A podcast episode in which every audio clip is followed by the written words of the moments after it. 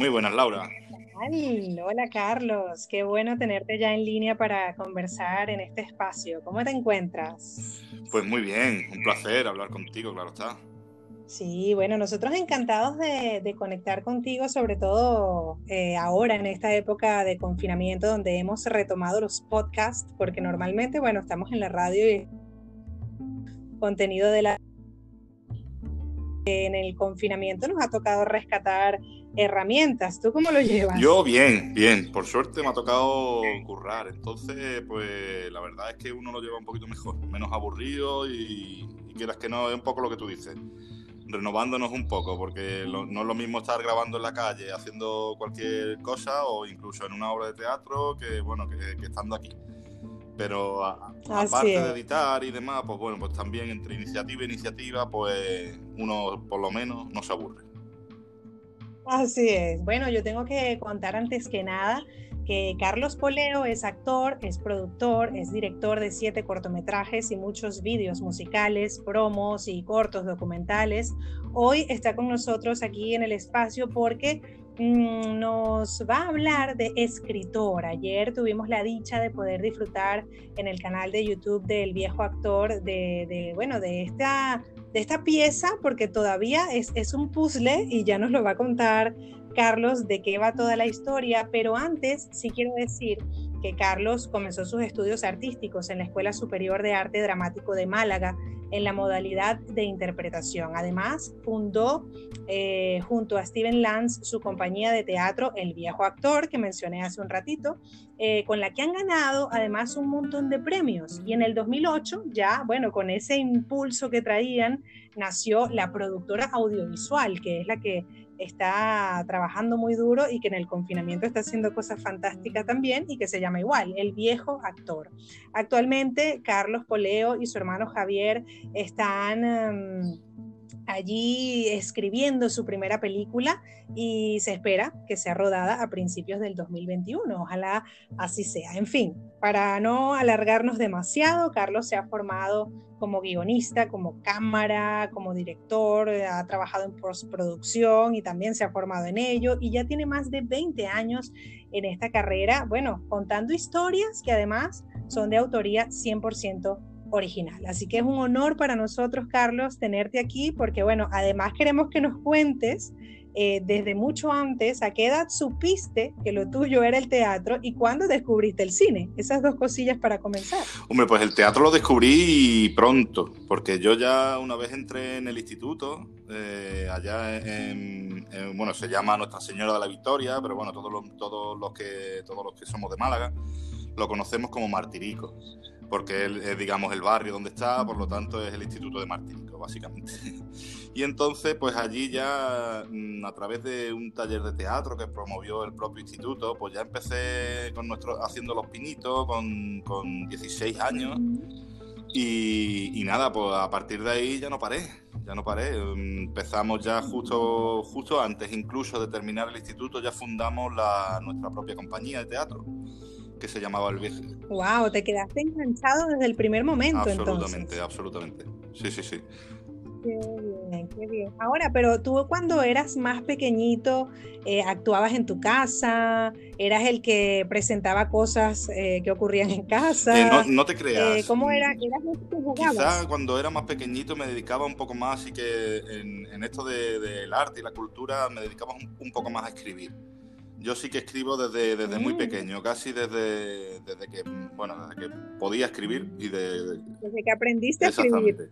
Gracias también a mi hermano Javier, que lógicamente como más, es mayor que yo, pues el, el, verlo a él siempre escribiendo y demás, pues casi que me daba a mí un poco la, la cosita y tenía que, que, aprender de ello y tenía que, pues eso, hacer un poco lo que hacía mi hermano Javier, era mi referencia. Entonces, pues a partir de entonces empecé, ya sobre todo a escribir al principio. Claro, qué interesante. Y la actuación vino después y después ya actuación y cine paralelamente, ¿no? Prácticamente. Sí, básicamente, porque nosotros empezamos, pues eso, con este taller de teatro, que sí que es verdad que desde el primer día que pisé las tablas de un escenario, eh, ahí ya eso me enganchó. Eso dije, uh, esto, esto es precioso, esto, vamos, esto es lo que quiero hacer. Y también me animaron a ello los, propios monitores que, tuve, al principio Antonio Chamizo y después ya Juan Jesús Luque, que es precisamente el protagonista del corto de escritor.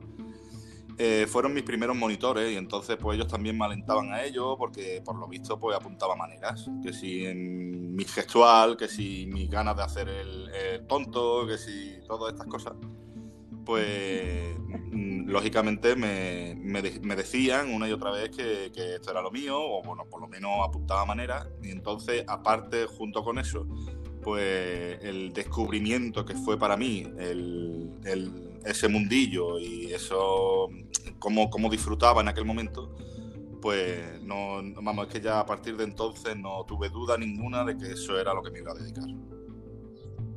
Sí, sí, sí, estabas infectado ya con un bicho que no se cura. Ni jamás se cura. Por suerte, por desgracia, jamás bicho del arte que... Sí, sí, y ahí quiero llegar y lo digo por eso, porque sabemos que la cultura es súper necesaria, que el arte es muy demandado en el sentido de que, bueno, nos gusta, todos sentimos una atracción letal con el tema de, ir al cine, de ir a disfrutar de un buen concierto, de ir a ver un artista en el género que nos guste. Yo, por ejemplo, con el flamenco flipo muchísimo, la gente que me conoce lo sabe y, estoy muy apasionada con ese tema.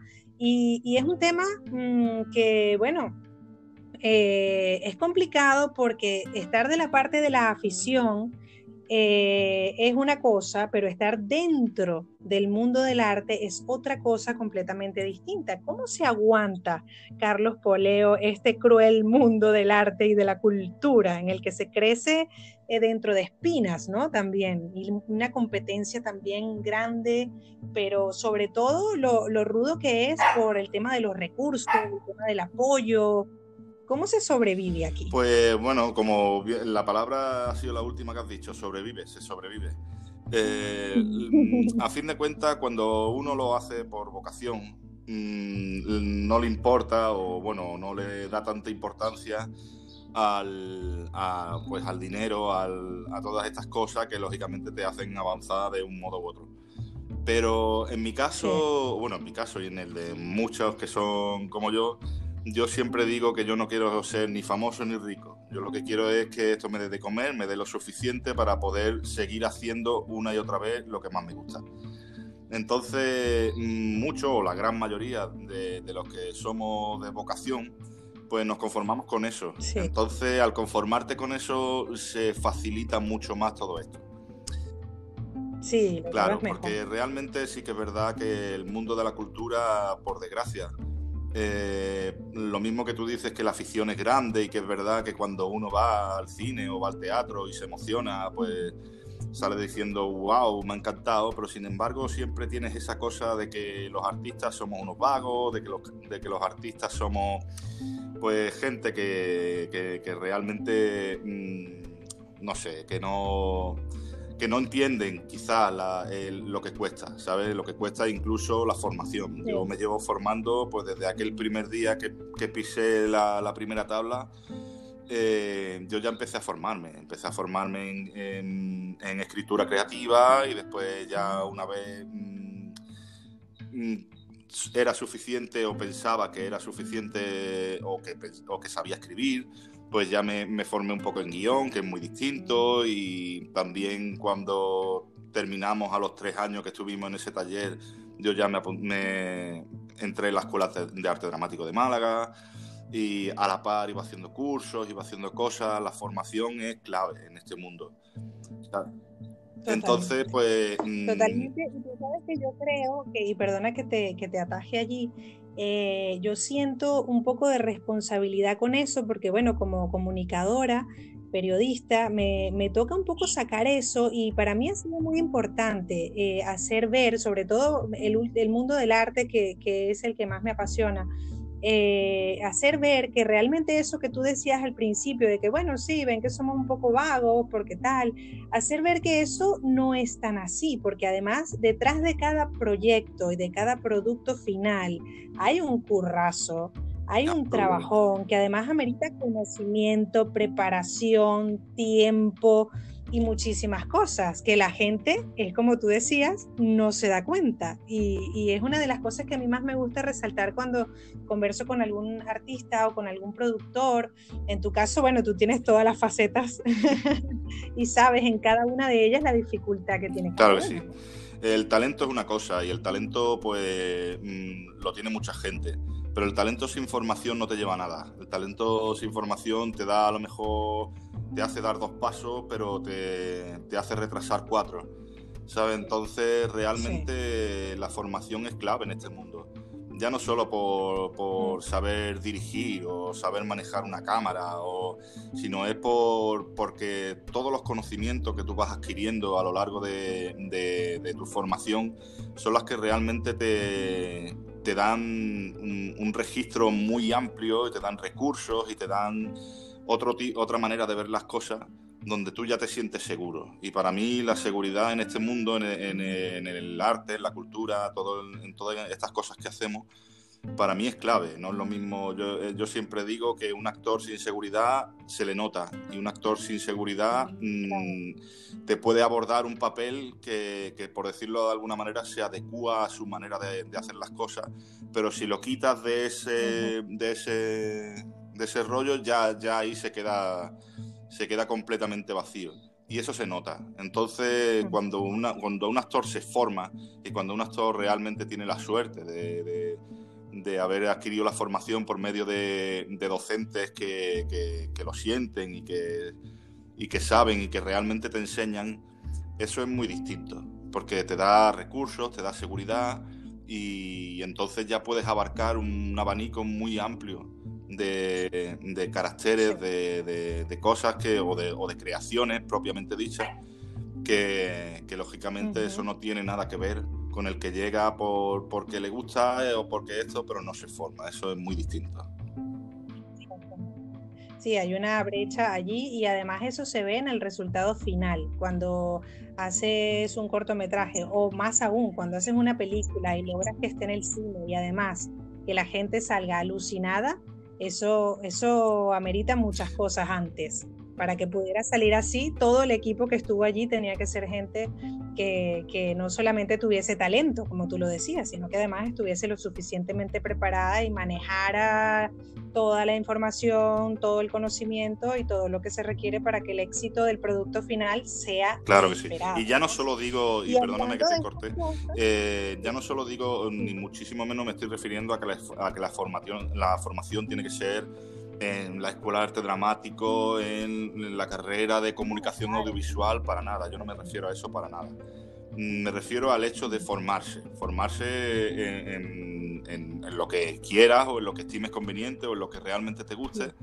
Pero precisamente mm, voy a hablar de una persona que conoces bien, que es Enrique García, que él dice que aprendió en el videoclub de, el videoclub de Rosamari, que era el videoclub que tenía abajo pero sin embargo, eh, él sí ha tenido una formación muy exhaustiva. ¿Por qué? Porque lleva desde pequeño viendo cine, analizando el cine, mm, recurriendo a, los artículos donde él ha podido aprender, donde él es decir, que él realmente formación académica puede que no tenga, pero sí tiene una formación que ha conseguido de manera autodidacta, pero de la de verdad, no el que dice mm, yo soy autodidacta porque, porque me he visto cuatro tutoriales. Dentro del terreno, en el, en el campo de acción, que es donde realmente se aprende lo que ocurrirá, porque muchas veces la teoría no te lleva realmente a lo que vas a vivir después. Eh, la teoría, pues lógicamente yo puedo decir que en, la Escuela de Arte Dramático de lo que me quedo realmente es con un 20% de la formación real que yo adquirí,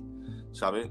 Pero mi implicación en, mi propia formación sí me llevó a que después leí 200.000 libros, acudí a, cientos de personas a las que le preguntaba de manera... Mm, eh, directa sobre ciertas dudas que tenía, sobre ciertas cosas que me interesaba conocer. Eh, e incluso he pedido mm. a favores en el sentido de gente que sabía que conocían muy bien el, el, pues el, el mundo que fuera. Y, y, he pedido pues esos favores en plan, fórmame, dime a dónde acudo, qué hago, cómo lo hago. Es decir, que eso pienso yo que, es implicación en, esa propia formación más que formación académica, que también, por supuesto, ¿eh? que no la estoy para nada eh, echando a un lado, eso por supuesto también. Pero si me quedo con ese 20% que adquirí en la Escuela de Arte Dramático, después mm, un 30% en el curso con fulanito, otro 50% en otro curso que hice con menganito, y, y poco a poco, poco a poco he ido rescatando pues todo lo que me ha ido sirviendo de manera real para poner en práctica en todo lo que creo, ¿no? Así es.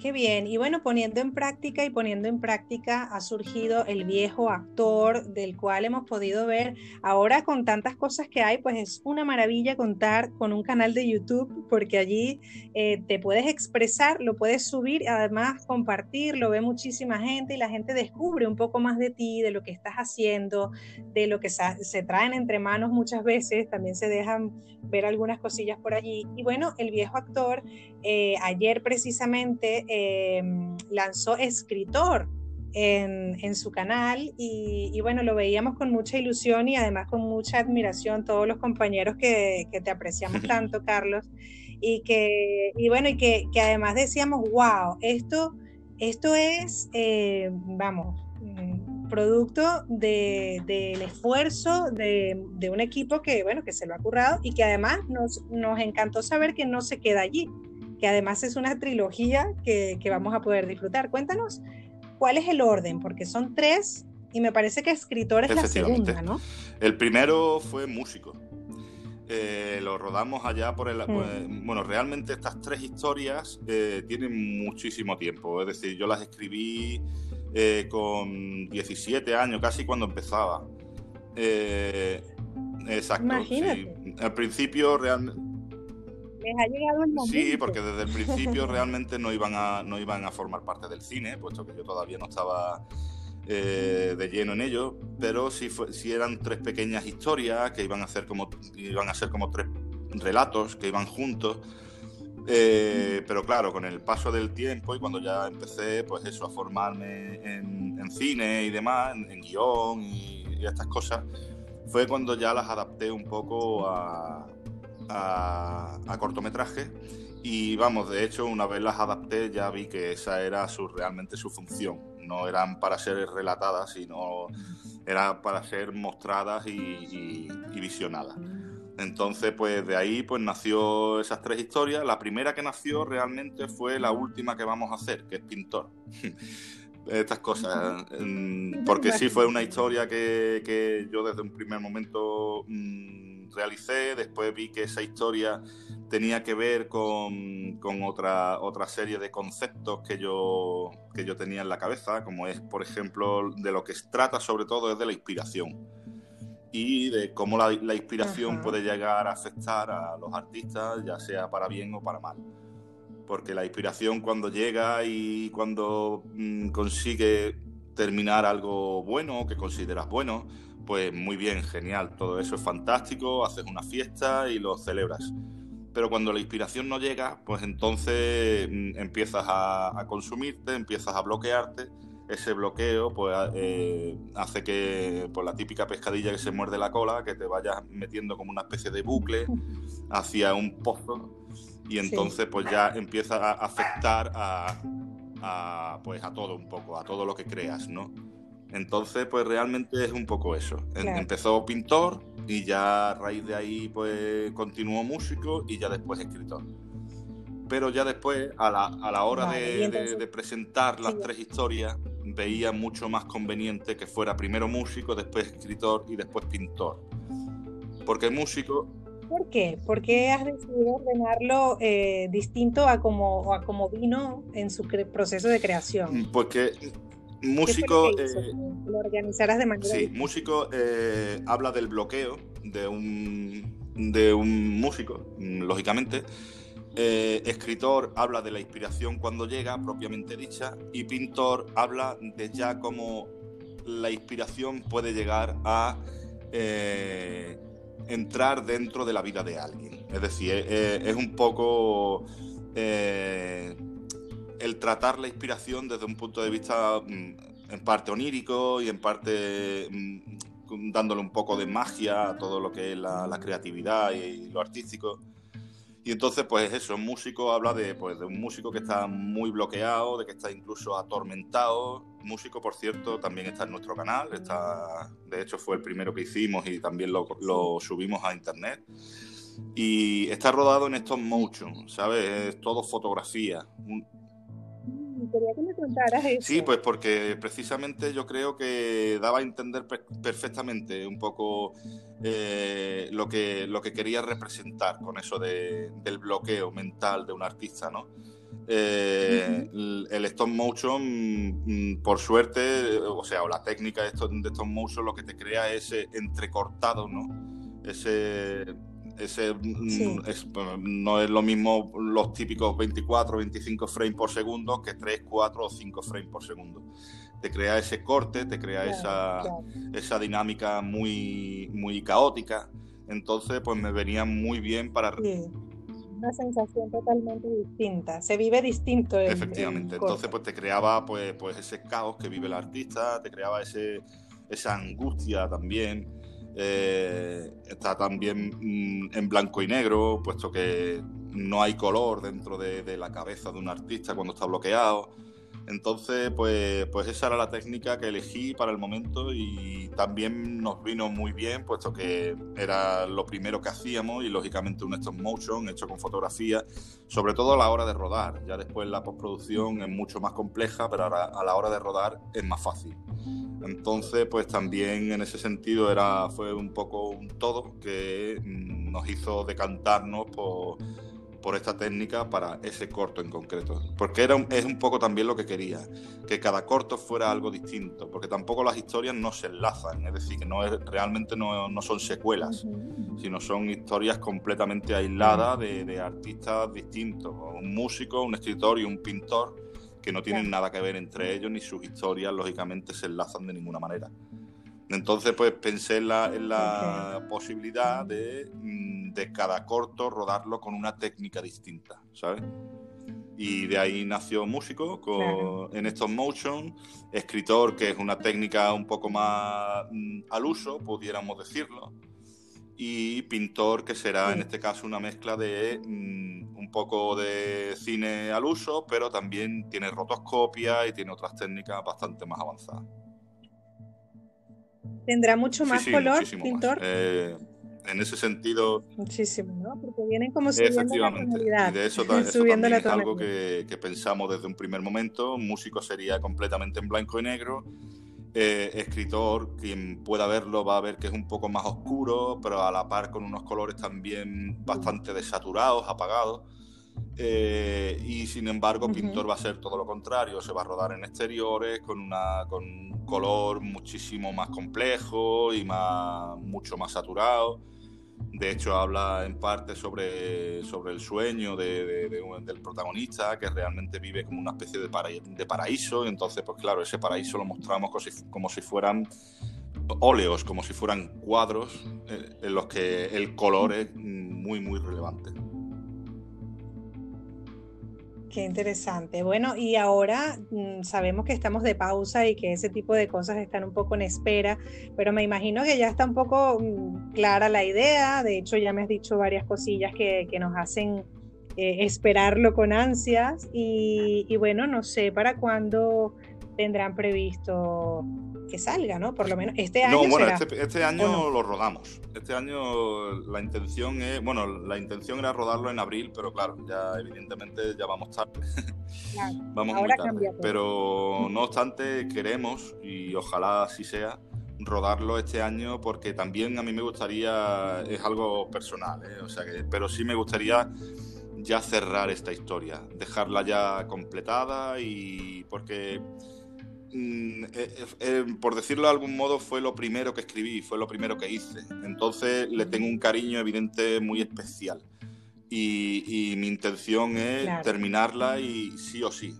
Y entonces, como queremos también enfocarnos hacia, hacia otras cosas, lógicamente ya que queremos empezar a hacer largometraje y hacer otro tipo de cosas, Y ahí quería llegar también, porque es un poco cerrar el ciclo para luego mm, concentrarse un poco en lo que estáis escribiendo, ¿no? Para hacer esa primera película que estás a dos plumas allí con tu hermano. Va, pues bastante avanzada, la verdad. Mm, cuando es un poco lo, que te comentaba antes, gracias a, o sea, por suerte, eh, los recursos los tenemos. Entonces, cuando llega la idea, mm, ya sabes más o menos cómo plantearla y una vez nosotros escribimos a raíz de, personajes, somos un poco tarantinienses en ese, en ese sentido, y, y, una vez ya tuvimos los personajes y teníamos claro quiénes son y qué hacen dentro de la historia, eh, ya todo eso es fácil. Los diálogos, el tratamiento en sí y demás,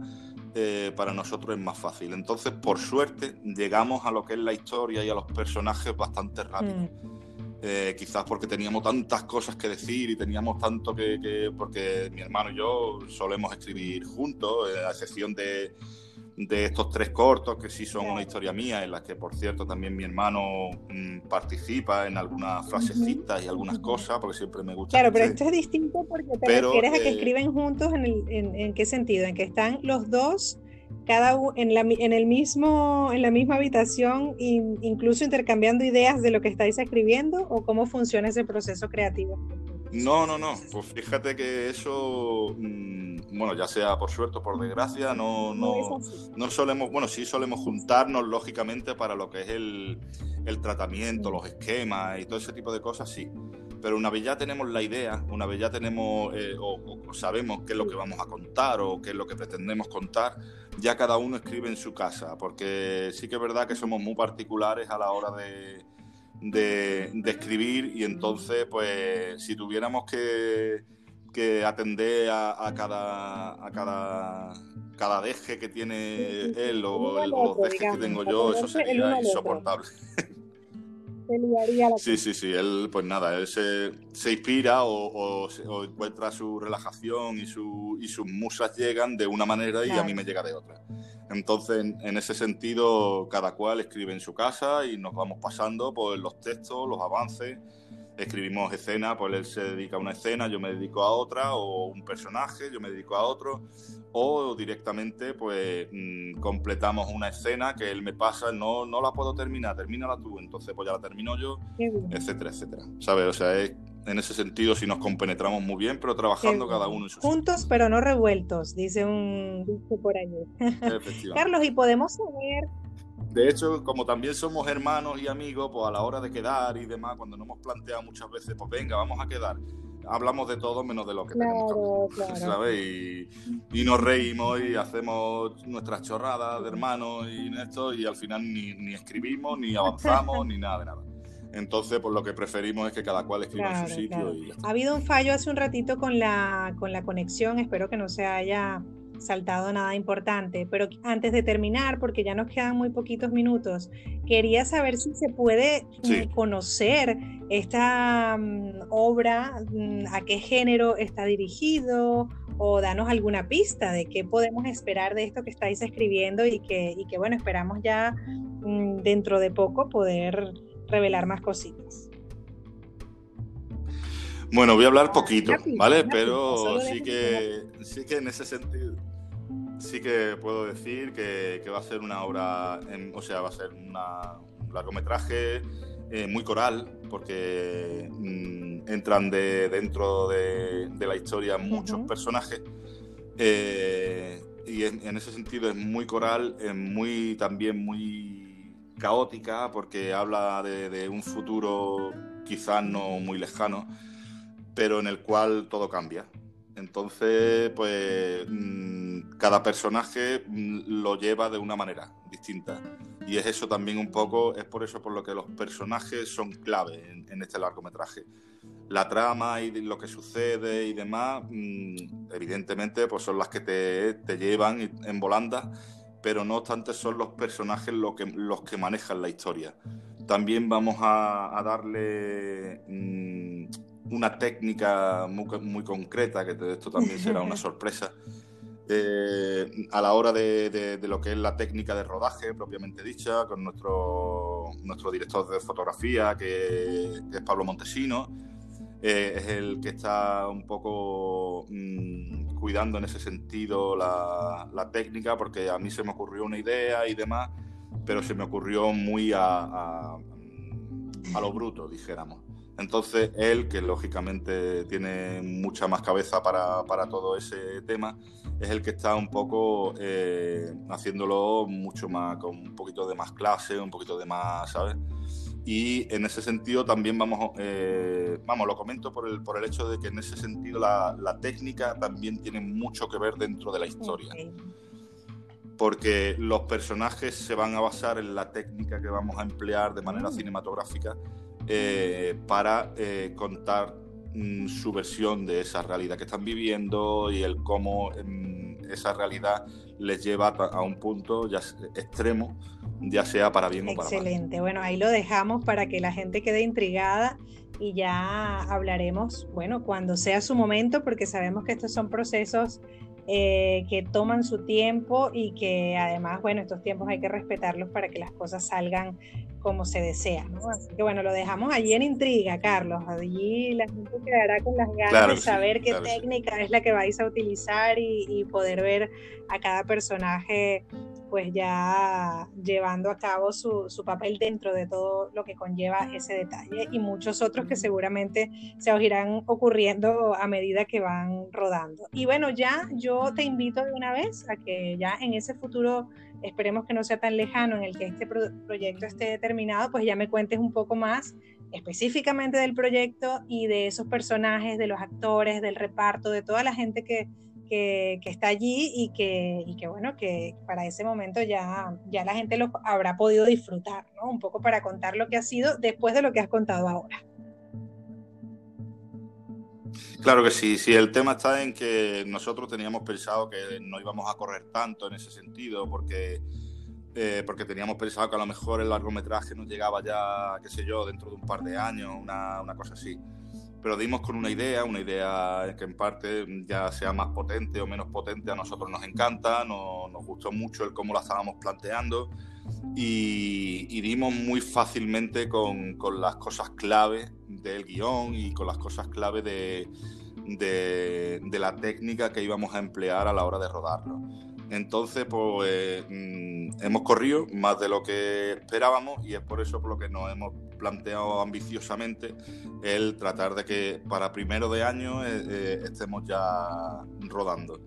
Claro, también lógicamente estamos hablando de que, mm, de que nos tiene que llegar financiación a través de, de, proyectarla y demás, porque gratis no se puede hacer una película a día de hoy por mucho que quiera. Pero no obstante tampoco es cara, entonces sabemos que poder podremos y, si la financiación es buena pues podremos más y si la financiación es buena pues igual tardamos menos o, o, o más, pero no obstante hacer la vamos a hacer seguro. Eso es lo lo que tenemos claro. Entonces, por suerte, ya te digo, fue algo que, fue saliendo por sí solo, estábamos, tanto mi hermano y yo, a la hora de escribirlo muy inspirados. Después se nos unió, por suerte, Pablo Montesino, también arreglando un poco ese caos que teníamos, que si técnica y cómo emplearla. Entonces mm, ha sido algo bastante fácil que nos ha llevado a, acelerarlo todo bastante mm, en ese sentido. Por lo tanto, estamos muy esperanzados en que a, primer, a primero de año estamos rodando ya. Estupendo, eso es una gran noticia. Bueno, esperemos también que pase todo esto muy pronto, eh, este tema de confinamiento, que podamos salir en libertad muy pronto para, bueno, poder reorganizar las agendas y que todo siga fluyendo como, como está planeado. Carlos, te agradezco muchísimo este rato. Hemos, eh, nos hemos tirado aquí, tío, más de 30 minutos. Ya ves, sí, estoy viendo ahora que, hemos parlado bastante. Ha sido fantástico, me ha encantado conocer un poco más allá lo que está ocurriendo allí con el viejo actor. Vamos a decir los canales, las redes, para que la gente que nos escucha también se conecte, los pueda seguir y esté atento pues con notificaciones activadas para que sepa cuándo Pintor estará allí en el canal y cuándo, bueno, las novedades eh, surjan, ¿no? Bueno, y más, ¿eh? también he de decir mm, que no solo pintor, porque esos son. Digo pintor por mencionarlo próximo, pero todas las actualizaciones que hayan, las notificaciones seguro que las van a decir. Así que es importante estar registrado en todas las redes. ¿Cuáles son? Pues nosotros tenemos nuestra página de Facebook, mm, tal cual el viejo actor.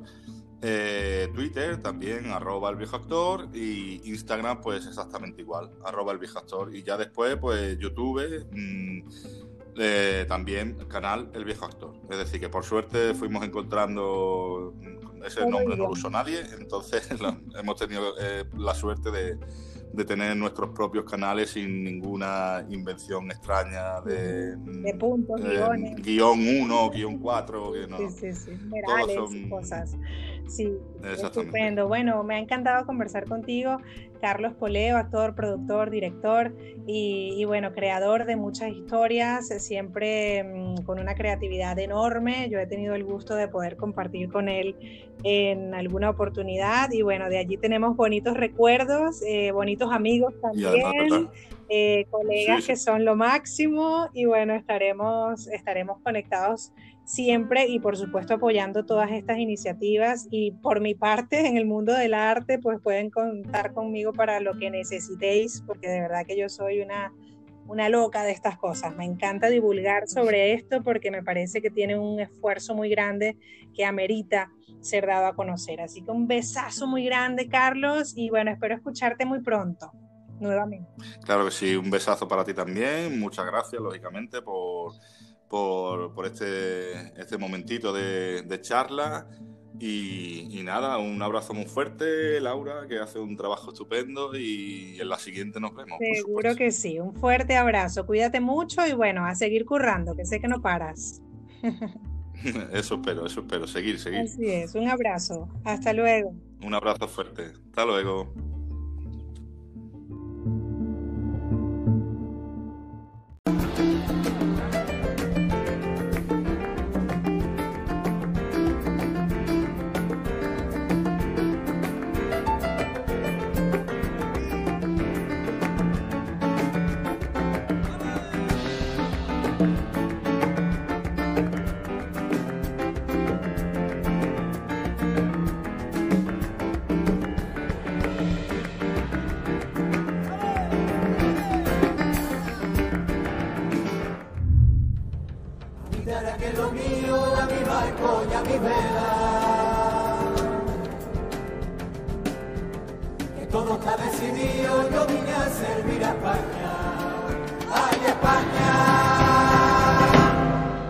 Estamos muy contentos porque además podemos seguir eh, disfrutando de la cultura, de los artistas, del talento en estos espacios tan, tan pequeñitos, tan distantes, pero que a la vez, bueno, nos, nos ayudan a mantenernos unos con otros. Quiero hacer un agradecimiento especial porque hemos hecho un equipo para poder estar aquí con vosotros y quiero mencionar a mis compañeros, Antonio Ismael, que está en la Coordinación General de Universo Flamenco en Canal Málaga Radio, eh, al técnico de turno también en la radio que hace el montaje de las cabeceras, a Hernán Leal, que está en la edición y montaje del audio desde casa, Celia Robles en la edición y montaje para nuestro canal de YouTube, Miguel García, que está ahora mismo en la realización de la nube TV y quien les habla Laura Di Benigno. Hoy estaremos eh, conversando, como ya habéis visto en la promoción, eh, con Dorantes. Eh, Dorantes viene de padre guitarrista, madre cantadora, es sobrino de Lebrijano, está acostumbrado al flamenco porque ha sido una manera de comunicarse en la familia disfrutando de banquetes musicales donde se comía, se tocaba, se cantaba. Hablamos hace un poquito y recordábamos que en el 2018 tuvimos una conversación eh, porque, bueno, él cerraba la, Bienal de Sevilla y allí él nos decía vía telefónica ah, que, en esa entrevista nos contaba que estaba señalado, él estaba señalado porque eh, aunque cada quien decide si va a dedicar su vida al arte, para él ya era casi como una feliz condena y así lo, denominaba en ese momento. Así que Dorantes comenzó, sí, tocando la guitarra. Eh, en un momento dado decidió cambiar y, bueno, es que en casa de su abuela había un piano que fue el culpable de que se enamorara de ese sonido. Su abuelo lo tocaba, su padre, su tía también tocaba un poquito, así que para la familia era totalmente normal que él incursionara en el mundo del piano. Era una casa llena de todo tipo de instrumentos, de artistas muy abiertos y que además no ven la pureza en el timbre, sino en el alma. Y es allí donde esta familia eh, y donde estas raíces donde se crea Dorantes, pues considera que está la pureza y la flamencura. Así que me da muchísimo placer darte la bienvenida, Dorantes, y agradecerte este ratito que estás con nosotros aquí esta tarde. Nada, es un placer y, es verdad que recuerdo aquella conversación y, y, has dicho una frase muy bonita que la pureza no en el timbre, sino en el alma, ¿no? Me, ha gustado verme el apunto porque, porque es muy bonita. y por supuesto, encantado de estar aquí contigo. Muchísimas gracias por, por, este ratito. Y bueno, estamos aquí porque queremos eh, conocer todo lo que ha sido preparativos, que en principio decíamos, bueno, siempre estamos en preparativos, ¿no? Al final eh, nosotros estamos siempre preparando, pero aquí estamos hablando de quizás de los preparativos de la vuelta al mundo. Aquí estamos hablando de, de, un, de un, evento que, que, que ocurrió hace 500 años y, yo quisiera saber o quisiera que me contaras qué es lo que te ha conectado con esta historia, que te ha dado tantas ganas de querer contarla. Pues mira, empecé mm, con, en pie de puntilla porque eh, fue un encargo que me hicieron la, la Bienal de, de, 2018 y empecé a leer sobre, sobre bueno, a, través del diario de, de que es uno de los que, el, cronista se puede decir de, de toda esta aventura, y me fui cada vez más enamorando de lo, de lo que hicieron, ¿no? que fue tremendo, de lo que pasaron, los momentos diferentes, el, el miedo, el rezo a, a, lo que pueda venir. O sea, me fui cada vez más empapando de, de toda aquella historia y eso es lo que me, me, llevó a decir, yo tengo que hacer algo eh, con una orquesta, con una coral, con unas percusiones diferentes y con mi piano, ¿no? Y, y llevarlo, pues, llevarlo al mundo del flamenco, que es, la, que es el lenguaje que a mí me ocupa, ¿no? Y además es una de, los lenguajes musicales que, con más potencia que, puede, que tiene para expresar y, y poder llevar a cabo este tipo de, de trabajo, ¿no? Claro, y entonces comienzas a escribir La Roda del Viento específicamente para la Bienal. En ese momento, ese, ese momento, ¿qué es lo que concibes? ¿Qué es lo que hay allí que ahora quizás ya creció mucho más? ¿Qué temas y qué había? Pues concibo el, el hecho de, de, del, bueno, incluso, mira, ah, incluso este, este, tema que estamos hablando, que es el preparativo, que es el comienzo, que es la preparación hacia un nuevo camino, ¿no? Eh, hago una especie de preparación propia, o sea, eh, yo también, ¿no? Me preparo para abordar un trabajo tremendo, un trabajo muy bonito, un, un trabajo que, que me va a hacer echar mano a, a colores que antes no, no, no había usado, a texturas a, técnicas que antes tampoco había, había usado. ¿no? Entonces yo me di cuenta que, que, lo, que lo iba a necesitar y, me hizo ver eh, todo, todo, mi trabajo con mucho más ilusión. ¿no? Y vi una, una posibilidad de, de, poder ser algo mejor músico. ¿no? Claro. Entonces, eh, hay una similitud siempre, por donde lo veamos, eh, de preparativos con lo que está ocurriendo en la realidad, lo que nos ocurre en la vida normalmente y lo que está ocurriendo ahora también. Yo creo que igual que el tema preparativo describe cómo en el puerto de Sevilla de 1519 se va preparando los barcos, se va metiendo los alimentos, las tijeras, todo, todo, todos los, utensilios que se van a servir para el viaje, que luego pasa a San Lucas de Barrameda, que allí lo terminan de, cargar y luego ya se abren al mar. Nosotros estamos en un momento muy parecido, o sea, nos estamos preparando, estamos preparando desde nuestro, nuestros hogares, que se pueden ser los barcos nuestros, para abrir y a un nuevo mundo que, que, nos viene, ¿no? Y, no sabemos realmente qué nos viene y, qué, qué, camino vamos a tener que, que cruzar, ¿no? O igual. Sí, sí, sí, la verdad es que también nos espera un nuevo mundo ahí afuera. Nuevo, y cosas que por descubrir, que también... Sí, sí, sí, sí, aunque ya hemos descubierto eh, unas cuantas cosas, ¿no? Con la tecnología. sí, sí, sí, sí, pues, sí, sí, sí, hemos descubierto un montón de cosas. ¿sí? ¿Cómo vas a contar esta, esta historia? ¿Tienes, eh, ¿Qué tienes planificado para presentar la Roda del Viento? ¿Cómo lo vas a hacer? ¿Por eh, gota a gota? ¿Cómo, ¿Cómo vas a hacer la presentación? Sí, pues lo voy a hacer poco a poco. Ahora mismo he sacado preparativos, que es justo cuando, cuando comienza el, el, el, trayecto.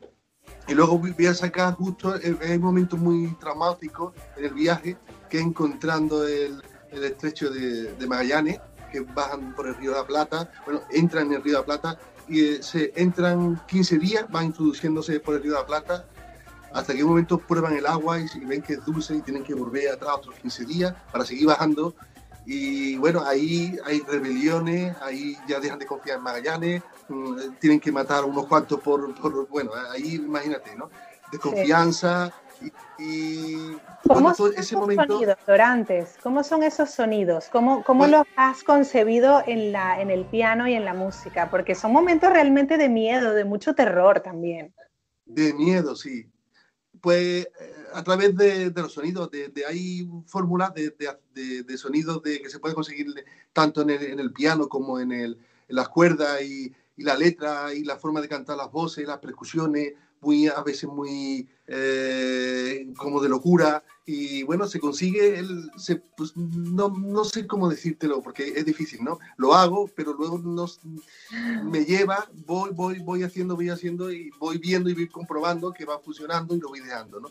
Pero luego decirte exactamente es complicado, ¿no? Pero sí a través de las texturas y de, la, y de, la, de los sonidos y del ritmo obsesivo a veces, ¿no? Se puede conseguir. Pero pasaron pasaron increíble, lo pasaron fatal.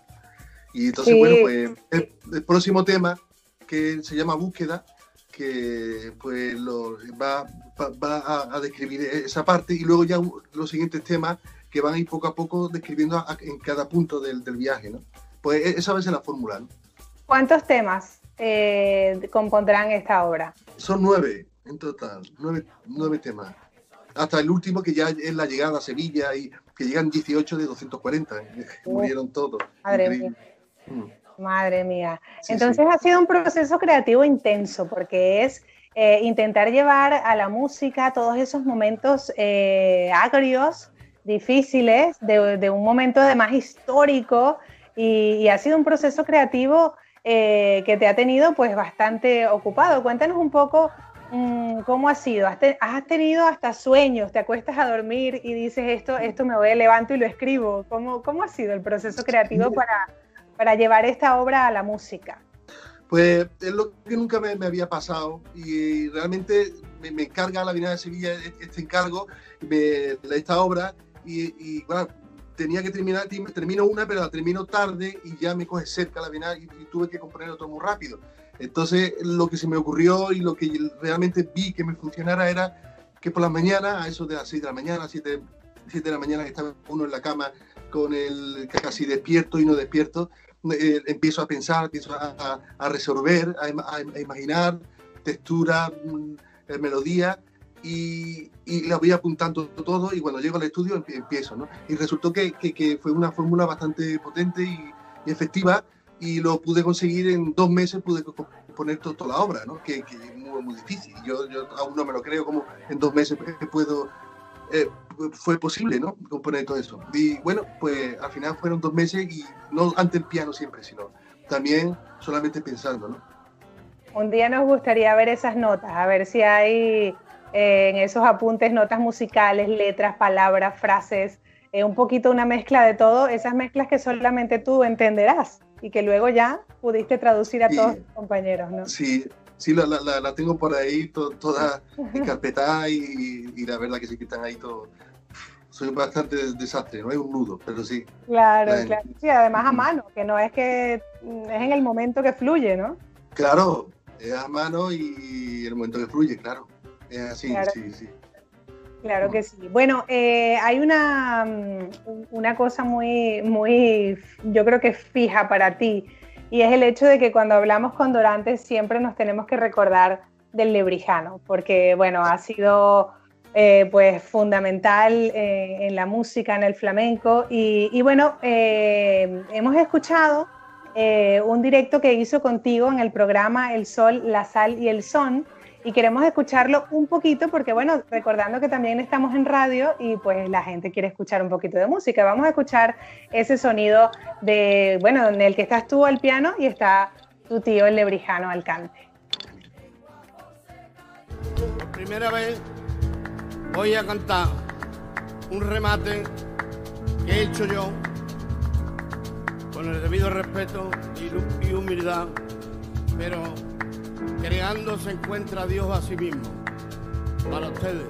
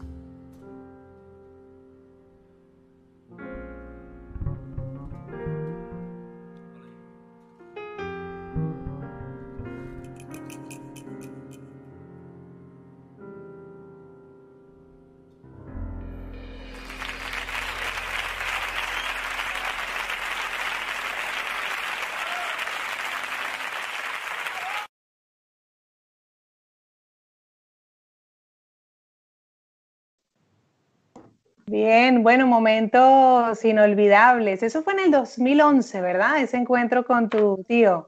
Creo que fue, sí, ¿no? En el, 2011, sí. Y fíjate la frase que dice, eh, creando, ¿no? Creando se encontró Dios a sí mismo, ¿no? Qué, bonito, ¿no? Sí, mi, tío Juan era, eh, era para mí un genio del flamenco.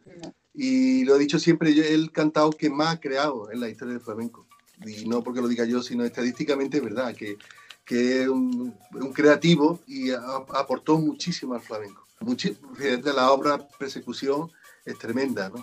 Lo que hizo, y, de Sevilla a Cádiz, otro disco, bueno, tiene un montón de obras y nunca dejó por el encuentro con los árabes también. Fíjate la cantidad de cosas que tiene eh, un Beethoven, del Beethoven de, flamenco, sin duda, vamos, sin duda. Sí, así lo he llamado. Sí, sí, cada vez que qué, perdón, que te he interrumpido. Cada vez que lo escucho, pues eh, se me vienen muchos recuerdos, muchos olores, muchos sabores y muchos momentos preciosos que yo he subrayado en mi vida para que no se me olviden nunca, ¿no? Y lo tengo con él. Qué bonito, qué bonito, porque además desde chico él fue prácticamente tu mentor, el que te, el que te dijo, mira, eh, tú coge el piano mejor, ¿vale? sí, Yo recuerdo, sí, recuerdo esa anécdota, claro, yo, yo me estaba preparando para un concurso de Jerez un curso de los Ennícalos de guitarra y me llevaba a lo mejor 12 horas o 14 horas sin ensayarte. Dormía poco y tocaba mucho, ¿no? Para, para el concurso. Y un día antes, un día justo antes de, irme al concurso, que ya tocaba todo perfecto, ¿no? Lo tenía todo limpio. Eh, llega a casa y a cenar o a, comer, no me acuerdo, y, y me dijo, anda, sobrino, tócame un poquito el piano. Empecé a tocar, empezó a llorar y dice, tú al piano, deja la guitarra. Y yo que estaba deseando, pues digo, pues lo voy a hacer, ni de la guitarra. Claro, imagínate, qué bonito y además que, que, no solamente en ese momento fue tu guía, fue también tu guía espiritual en, en cosas, mm, sabes, más personales, más de, de, como artista, de, de, verdadero artista de dentro, de persona, ¿no? Que eso también es muy bonito. También, él, él siempre ha estado ahí y bueno, siempre ha estado con, con, con, todos nosotros, con todos los sobrinos, ¿no? Y bueno, él me ha enseñado, es un catedrático, uno de mis catedráticos del flamenco, que me ha enseñado un montón de cosas. Y, y, una de las cosas también es que yo siempre he tenido mucho miedo a la hora de sacar mi obra, eh, bueno, de mostrarla, ¿no? Y porque yo le, he encontrado siempre muchos fallos, obsesivo de la perfección, de todo tu perfecto.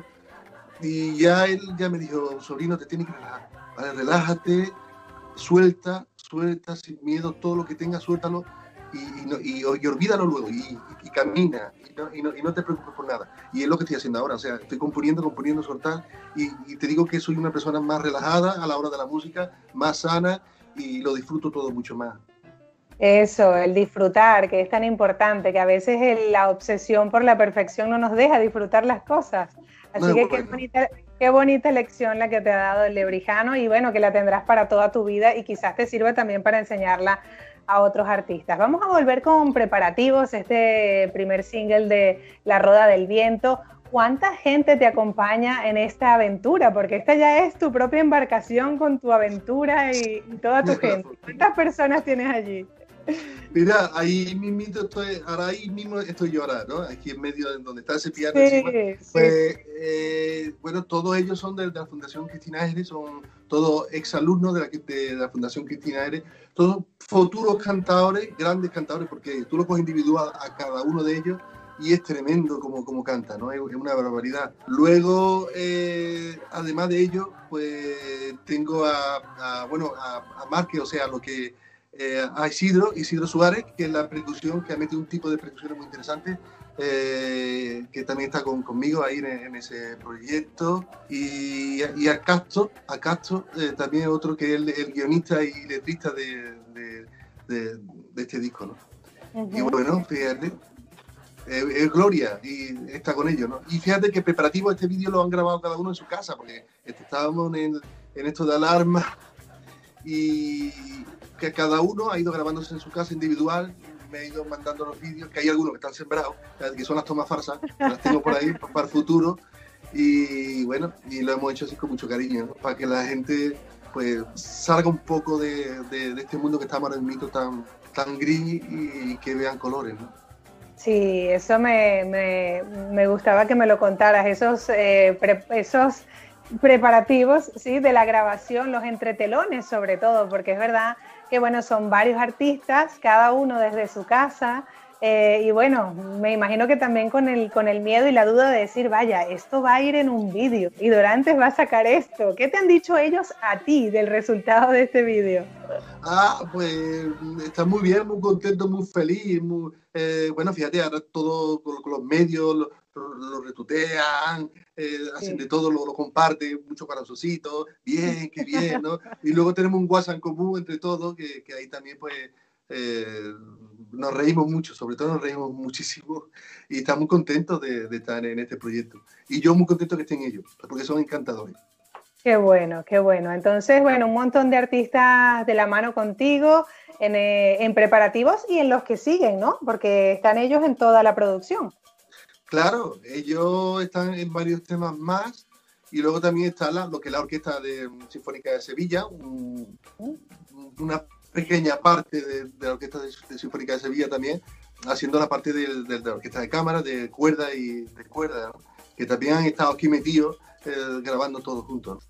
Hmm. Y las percusiones han sido muy interesantes porque las percusiones las hemos tratado. Mira, yo me subía arriba a la cocina en mi casa y cogía las joyas y los utensilios así que veía, incluso un, un, tendedero que, que, tenemos para la ropa de eso de, de aluminio, que tú lo, lo, lo, mueves y hace mucho ruido, ¿no? por eso también lo hemos metido, lo hemos metido micro y lo hemos grabado, cosas así, ¿no? Ha sido muy divertido y nos hemos reído y lo hemos hecho usando mucho la, imaginación, ¿no? Sí, la, la, creatividad, la creatividad que en estos momentos aflora y dice vamos a hacer cosas nuevas. Y los ritmos, Dorantes, cuéntanos de los ritmos que hay, porque bueno, han tenido que viajar a otras fronteras con, con, esto, ¿no? Entonces, ¿qué ritmos hay ahí? ¿Qué es lo que enriquece esta obra que, que va un poco más allá del flamenco también? ¿Qué encontramos? Sí. Pues mira, puede encontrar eh, tipo, porque claro, pasa por cuando se mete en el Río de la Plata y todo eso, puede echar un poco de mano también a, los tangos argentinos, un poco. se, se, ve el ritmo argentino, tipo pandereta también, para, brasileña también un poco también la uso, un poco de así de, donde va pasando algunas percusiones también orientales, también por, el tema de la, de la Filipina, bueno, un poco, ¿no? También. Entonces, bueno, estos son los, y los ritmos, eh, va, bueno, los ritmos he usado los lo básicos del, del, flamenco con brochazo de otro ritmo, pero poco, ¿no? Sí que he usado una, una especie de alegría muy lenta, eh, muy, que es una especie de rezo que es justo cuando salen del, al, ancho mar. Y, yo me, imaginaba a, todos los marineros en la quilla del barco mirando al cielo y, rezando, pidiendo que, que, todo fuese bien, ¿no? Que, que, no, que, no se, que no murieran, claro, y que, que las estrellas estuvieran a su favor el, y, que todo, bueno, Entonces ahí hay una especie de rezo que lo hice a una, una alegría muy lenta, muy despacio, en tono mayor. Luego hay momentos en que cuando pasan el estrecho y van al Pacífico, no hay ni una gota de aire y empiezan a morirse todo de, de, los dientes las encías, de no comer vegetales, y se comen los cueros mojados, y ahí pues uso una segrilla, usan para que, porque murieron mucho ahí, ahí murieron mucho. Uso la sigrilla que en el flamenco es la muerte, está claro. Y así pues voy eligiendo diferentes. ¿no? Cuando llegan a Sevilla, pues hay una especie de, de, una, una, especie de purería muy lenta, pero que como que estuvieran cansados de todo lo que han vivido. Y, y es agridulce, porque a la vez que, que vengan a Sevilla de cerca ya, pero en su cuerpo está hecho, está como girones. Agotado, eh, agotado, ¿no? Entonces uso también otro un, tiempo muy, muy, muy templado, ¿no? Dependiendo, ¿no? Claro, claro, claro. Qué bonito, qué ganas ya de, de escucharlo y, de poder disfrutar cada detalle de lo que has creado.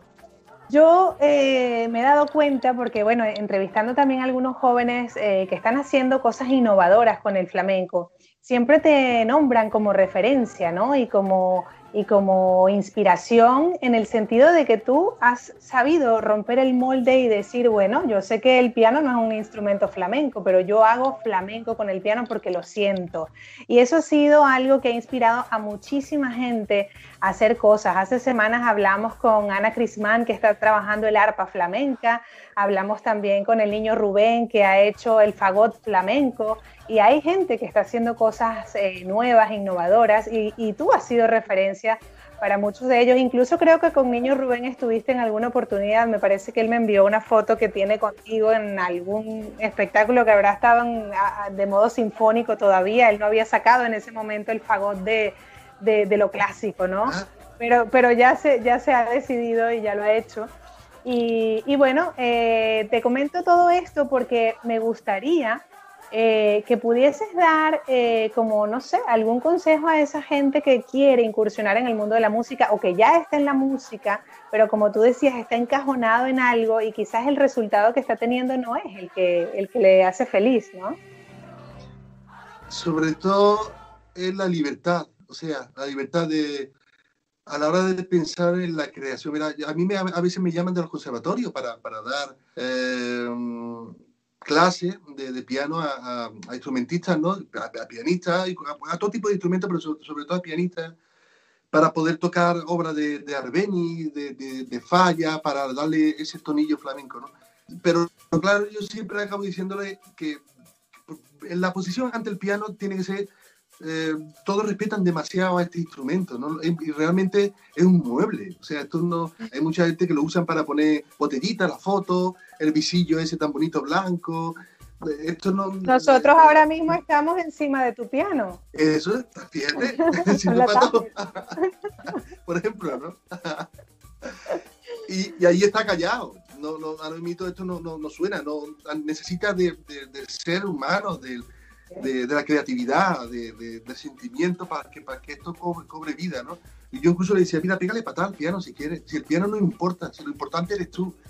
Y porque tienen demasiado respeto y, se tienen que dejar que relajar y tienen que dejarse llevar por, sin miedo, bailar, expresarse, moverse, eh, reírse, flexibilidad en mente, en cuerpo, en todo, ¿no? Y, déjate llevar y, y, y, crea sin miedo, ¿no? Y, y es que no hay otra. Y el flamenco sirve mucho para eso, ¿no? Sirve porque rítmicamente muy complejo, pero a la vez mm, quita, muchas veces los clásicos ven el compás como plac, ¿no? Con pocos beats, ¿no? Plac, como muchas esquinas.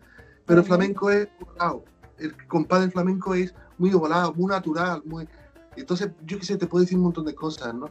Por supuesto tienen que escuchar mucho el flamenco, pero la flexibilidad de, que, de aquí dentro de, la mente es muy importante. Entonces que se relajen y disfruten. Sí, la palabra disfrutar, que siempre está presente y protagonista. Durante, ahora que dices que el piano es un mueble, a mí me llama muchísimo la atención porque tú has tocado en todos lados, tú has montado ese piano en muchos sitios y nos gustaría esa anécdota, ¿cómo mueves tú tu piano? ¿O es que cuando tú viajas tú pides un piano en otro sitio? Cuando tocas en las rocas, ¿cómo se mueve un piano? Porque no es lo mismo ser guitarrista y llevarte tu guitarra eh, allí a llevarte un piano. Cuéntanos un poquito eso. Sí, pues menos mal, porque lo que pesa pesa 500 y pico de kilos, o sea que es lo mismo que un toro. Como un toro. No, yo, yo alquilo, alquilo, bueno, yo me lo alquilan, yo digo la marca, me, me preguntan qué marca y yo digo exactamente la marca que quiero el, tipo de las dimensiones del piano y, incluso la afinación que, que requiero, o sea, 440, 442, y, y, bueno, pues yo ya llego allí y ya me tienen el piano colocado en su sitio, ¿no? Hay especialistas que se dedican a ello, a transportar el piano y, y a que lo tenga todo perfecto. Bueno, cuando lo llevaron a la roca fue curioso porque lo llevó una persona tan solo, o sea, que increíble. Él solo, digo, con, con una máquina que tienen especiales, son capaces de llevarlo a donde sea, lo llevan vertical, no así, o sea, le, le quitan las patas y, y, lo llevan a todo un sitio vertical que es mucho más fácil. Pero bueno, yo el piano no lo muevo porque sería un pecado además, porque los pianos si se mueven se estropean y luego sí. eh, costaría mucho más dinero. O sea, mover, llevar este piano a, a Alemania es una, una pasta tremenda, ¿no? Sí, sí, sí, sí, por eso te lo preguntaba, porque bueno, de pronto podía ser muy excéntrico y querer solamente tu piano, pero bueno, te adaptas a, al, al, piano que claro, con muchas especificaciones tienes que aclarar exactamente qué es lo que necesitas. Previamente ah. llegarás, probarás, afinarás a tu gusto. Claro, y nunca es tu piano, siempre lo extraña al principio, ¿no? no el tacto Eso. que tiene que hacer, como lo, lo, siempre digo yo que lo hago mi amigo, ¿no? Al principio es un desconocido hasta que ya poquito a poco los dos nos vamos conociendo, ¿no? Pero es difícil, no es como un guitarrista que incluso en el camerino puede estar haciendo dedos, calentando tranquilamente, ¿no? Yo, no, un desconocido y, y, y un poquito nada más. Sí, además que estás alejado de él hasta que llegas al escenario y ya entras nuevamente en esa conexión sí. que tuviste previamente en un ensayo, pero que no puedes tener en camerinos, por ejemplo, como decías hace un ratito. Dorantes, ha sido un verdadero placer poder conversar contigo. Estamos muy felices de este, de este nuevo proyecto, eh, con muchas ganas ya de, de poder escucharlo. Y yo quisiera eh, saber si ya tienes previsto, porque a pesar de que estamos en confinamiento y todo es un poco impredecible, no sabemos exactamente qué es lo que nos vamos a encontrar, cuándo volveremos a estar en un, en un teatro. Yo no sé si tienes previsto hacer, ya que te atreviste a lanzar preparativos de esta manera, si tienes ya previsto ir con los siguientes pasos. ¿Tienes fechas? ¿Tienes algo preparado? Para de, de, de la roda. Sí, de la Roda del Bien, de la Roda. Sí, pues saco la búsqueda, luego de la búsqueda saco otro tema que es la llegada y iré sacándolo poquito a poco, ¿no? La llegada a Sevilla también. Y son, sí, iré sacando. Yo creo que para la semana que viene saco la búsqueda, que es lo de, lo de la parte de, del Station Magallanes, y luego más, más adelante saco llegada, ¿no? Se llama llegada. Que es cuando llega a Sevilla hecho polvo, ¿no? Y así un poquito a poco voy, voy sacándolo los, los, los temas, sí. Claro, o sea que tendremos antes de salir del confinamiento, sabremos mucho más de la Roda del Viento. Qué bueno, sí. estupendo. Sí. ¿Cómo crees tú, Dorantes, ya para terminar, que va a ser esa salida, esa vuelta a ese nuevo mundo que estamos allí? ¿Cómo lo ves tú? ¿Cómo ves eh, la, la, posibilidad de, del público en a tope en un teatro? ¿Cómo lo visualizas tú? ¿Cómo crees que va a ser eso? Yo pienso que, que que será diferente, será bastante diferente, bueno, no sé si bastante, pero sí será diferente a, antes, incluso partiendo desde la parte psicológica de, de nosotros, ¿no? Porque ahora mismo vemos a dos personas juntos y, y, nos asustamos, ¿no? Un poco porque oh. es algo que nos, es un trauma que tenemos, ¿no? Sí. Desde ese punto va a ser diferente y, y vamos a requerir tiempo. Y luego, ahora se está estableciendo fórmulas que, que, creo que van a permanecer. Esta misma que estamos haciendo es una de ellas que creo que va a permanecer, eh, los lo conciertos en streaming también, y bueno, así un montón de cosas, ¿no? Y creo que cosas que están haciendo que se van, van a mantener, pero las que hemos tenido siempre se van a enriquecer porque la vamos a valorar mucho más. Entonces yo creo que vamos a disfrutar todo mucho más y vamos a tener una, una paleta de colores mucho más amplia. Sí. Digo, creo. Esperemos, sí, estos, son, estos son vaticinios, no lo sabemos, Eso pero es saber lo que esperamos y luego saber si realmente se, se cumple nuestro, nuestro deseo, ¿no? Durante muchísimas gracias por este rato. Eh, te deseamos todo lo mejor, muchísima salud, por supuesto, con la salud ya podemos conseguir todo lo demás. Y bueno, un beso muy fuerte desde Málaga, que, que bueno, que siempre te recibe con, con, cariño y esperamos poder verte por aquí, luego cuando ya la libertad sea parte de nuestras vidas nuevamente. Muchísimas gracias y es verdad que en los flamencos decimos salud y libertad y son de las dos cosas que, que, que, tenemos que tener ahora. Así que mucha salud y libertad y, y muchas gracias por hablar, Ratillo. Muchísimas gracias, Dorantes. Nos vamos a despedir, eh, bueno, con el video oficial de preparativos, que ha sido, bueno, una obra maestra hecha desde casa, pero con el corazón todo el mundo puesto para, para poder hacerlo y, bueno, han logrado un resultado muy bonito. Agradecemos también a toda la audiencia, a los que han estado con nosotros eh, hoy en Universo Flamenco y en las distintas plataformas también. Muchísimas gracias, Dorantes. Un beso muy fuerte. Gracias. Gracias. Un beso.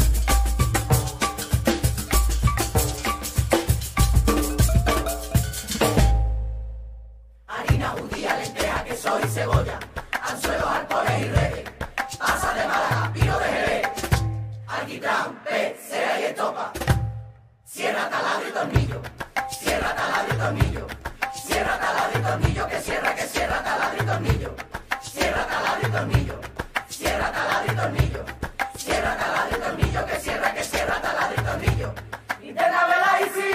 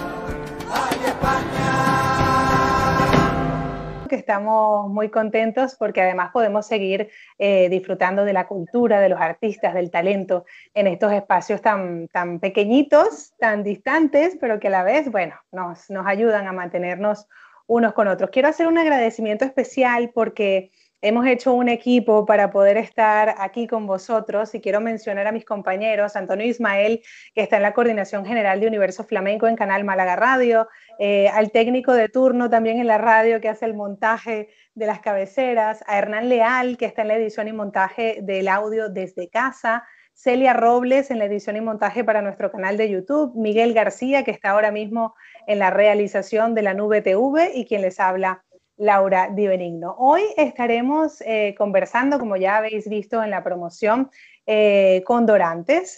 Dorantes viene de padre guitarrista, madre cantadora, es sobrino de Lebrijano, está acostumbrado al flamenco porque ha sido una manera de comunicarse en la familia disfrutando de banquetes musicales donde se comía, se tocaba, se cantaba.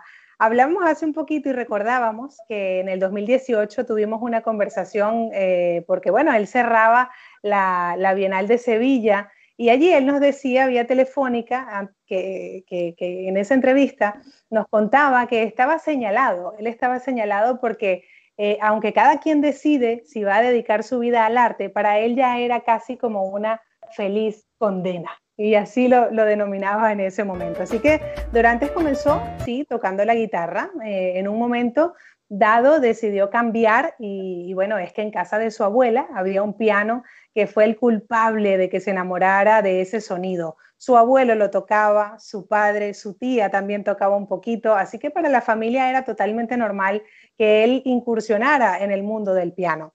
Era una casa llena de todo tipo de instrumentos, de artistas muy abiertos y que además no ven la pureza en el timbre, sino en el alma. Y es allí donde esta familia eh, y donde estas raíces donde se crea Dorantes, pues considera que está la pureza y la flamencura. Así que me da muchísimo placer darte la bienvenida, Dorantes, y agradecerte este ratito que estás con nosotros aquí esta tarde.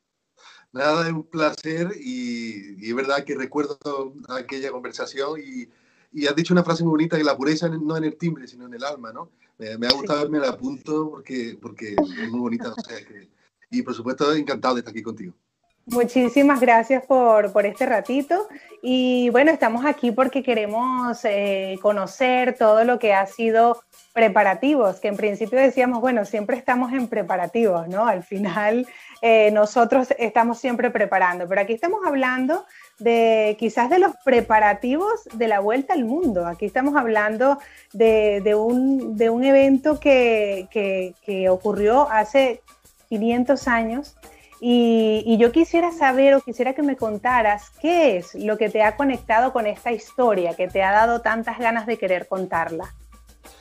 Pues mira, empecé mm, con, en pie de puntilla porque eh, fue un encargo que me hicieron la, la de, de, 2018 y empecé a leer sobre, sobre bueno, a, través del diario de, de que es uno de los que, el, cronista se puede decir de, de toda esta aventura, y me fui cada vez más enamorando de lo, de lo que hicieron, ¿no? que fue tremendo, de lo que pasaron, los momentos diferentes, el, el miedo, el rezo, a, a, lo que pueda venir. O sea, me fui cada vez más empapando de, de toda aquella historia y eso es lo que me, me, llevó a decir, yo tengo que hacer algo eh, con una orquesta, con una coral, con unas percusiones diferentes y con mi piano, ¿no? Y, y llevarlo, pues, llevarlo al mundo del flamenco, que es, la, que es el lenguaje que a mí me ocupa, ¿no? Y además es una de, los lenguajes musicales que, con más potencia que, puede, que tiene para expresar y, y poder llevar a cabo este tipo de, de trabajo, ¿no? Claro, y entonces comienzas a escribir La Roda del Viento específicamente para la Bienal. En ese momento, ese, ese, momento, ¿qué es lo que concibes? ¿Qué es lo que hay allí que ahora quizás ya creció mucho más? ¿Qué temas? ¿Qué había? Pues concibo el, el hecho de, de, del, bueno, incluso, mira, ah, incluso este, este tema que estamos hablando, que es el preparativo, que es el comienzo, que es la preparación hacia un nuevo camino, ¿no? Eh, hago una especie de preparación propia, o sea, eh, yo también, ¿no? Me preparo para abordar un trabajo tremendo, un trabajo muy bonito, un, traba- un trabajo que, que me va a hacer echar mano a, a colores que antes no, no, no había usado, a texturas, a, a técnicas que antes tampoco había, había usado, ¿no? Entonces yo me di cuenta que, que, lo, iba a necesitar y, y me hizo ver eh, todo, todo mi trabajo con mucho más ilusión, ¿no? y vi una, una posibilidad de, de, poder ser algo mejor músico, ¿no? Claro. Entonces, eh, hay una similitud siempre, por donde lo veamos, eh, de preparativos con lo que está ocurriendo en la realidad, lo que nos ocurre en la vida normalmente y lo que está ocurriendo ahora también. Yo creo que igual que el tema preparativo de, describe cómo en el puerto de Sevilla de 1519 se va preparando los barcos, se va metiendo los alimentos, las tijeras, todo, todo, todos los, los utensilios que se van a servir para el viaje, que luego pasa a San Lucas de Barrameda, que allí lo terminan de, de cargar y luego ya se abren al mar. Nosotros estamos en un momento muy parecido, o sea, nos estamos preparando, estamos preparando desde nuestro, nuestros hogares, que se pueden ser los barcos nuestros para abrir y a un nuevo mundo que, que, que nos viene, ¿no? Y, y, no sabemos realmente qué nos viene y, y qué, qué, qué, camino vamos a tener que, que cruzar, ¿no? Pues igual. Sí, sí, sí, la verdad es que también nos espera un nuevo mundo allá afuera. Nuevo y cosas que por descubrir, que también. Sí, sí, sí, sí, aunque ya hemos descubierto eh, unas cuantas cosas, ¿no? Con la tecnología. Bueno, sí, sí, sí, sí, sí, sí, sí, sí, no, hemos descubierto un montón de cosas. Sí. ¿Cómo vas a contar esta, esta historia? ¿Tienes, ¿Qué tienes planificado para presentar la Roda del Viento? ¿Cómo lo vas a hacer? ¿Por eh, gota a gota? ¿Cómo, ¿Cómo vas a hacer la presentación? Sí, pues lo voy a hacer poco a poco. Ahora mismo he sacado preparativos, que es justo cuando, cuando comienza el, el, el, el trayecto. Y luego voy a sacar justo el, el, momento muy traumático en el viaje, que es encontrando el estrecho de, de, Magallanes, que bajan por el río de la Plata, bueno, entran en el río de la Plata y eh, se entran 15 días, van introduciéndose por el río de la Plata, hasta que un momento prueban el agua y, y ven que es dulce y tienen que volver atrás otros 15 días para seguir bajando y bueno, ahí hay rebeliones, ahí ya dejan de confiar en Magallanes, mmm, tienen que matar a unos cuantos por, por, bueno, ahí imagínate, ¿no? Desconfianza. Y, y, ¿Cómo son ese momento... sonidos, Dorantes? ¿Cómo son esos sonidos? ¿Cómo, cómo los has concebido en, la, en el piano y en la música? Porque son momentos realmente de miedo, de mucho terror también. De miedo, sí. Pues a través de, de los sonidos, de, de hay fórmulas de, de, de, sonidos de, que se puede conseguir tanto en el, en el piano como en, el, en las cuerdas y, y, la letra y la forma de cantar las voces, las percusiones, muy, a veces muy eh, como de locura. Y bueno, se consigue, el, se, pues, no, no sé cómo decírtelo porque es difícil, ¿no? Lo hago, pero luego no, me lleva, voy, voy, voy haciendo, voy haciendo y voy viendo y voy comprobando que va funcionando y lo voy dejando, ¿no? Pero luego decirte exactamente es complicado, ¿no? Pero sí a través de las texturas y de, la, y de, la, y de los sonidos y del ritmo obsesivo a veces, ¿no?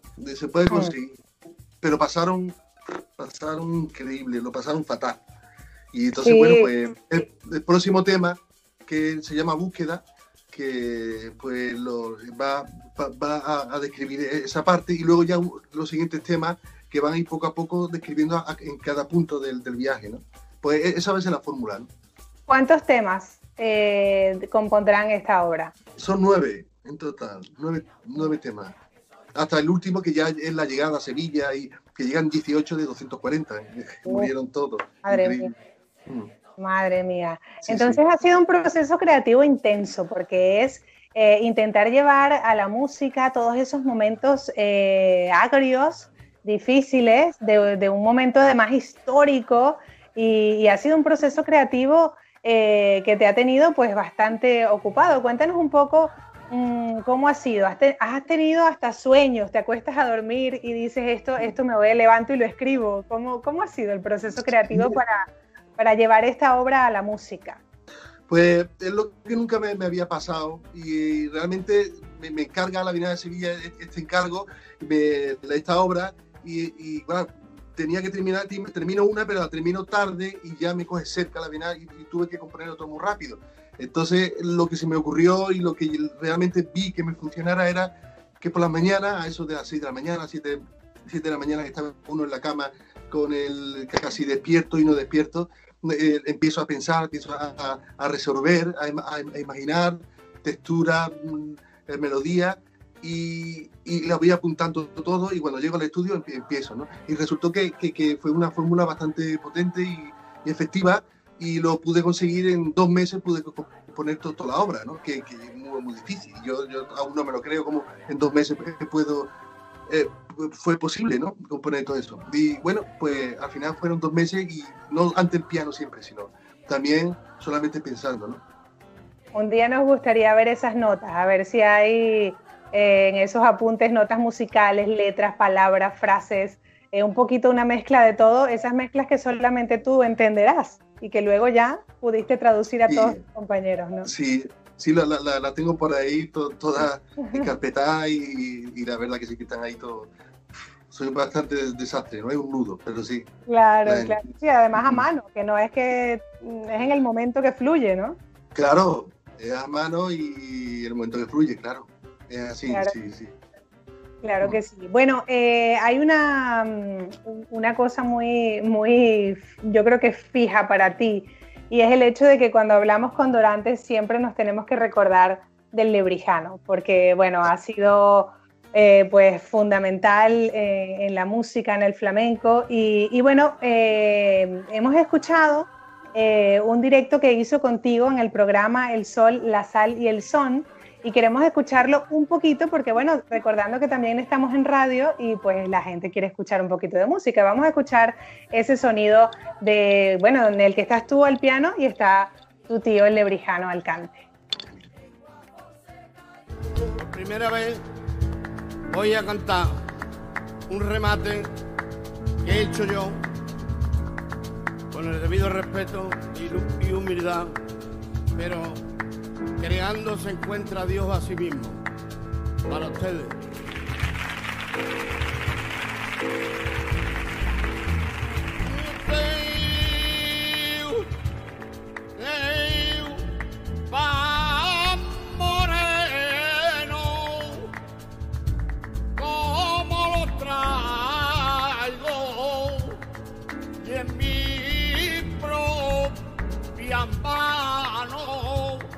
no puedo comerlo.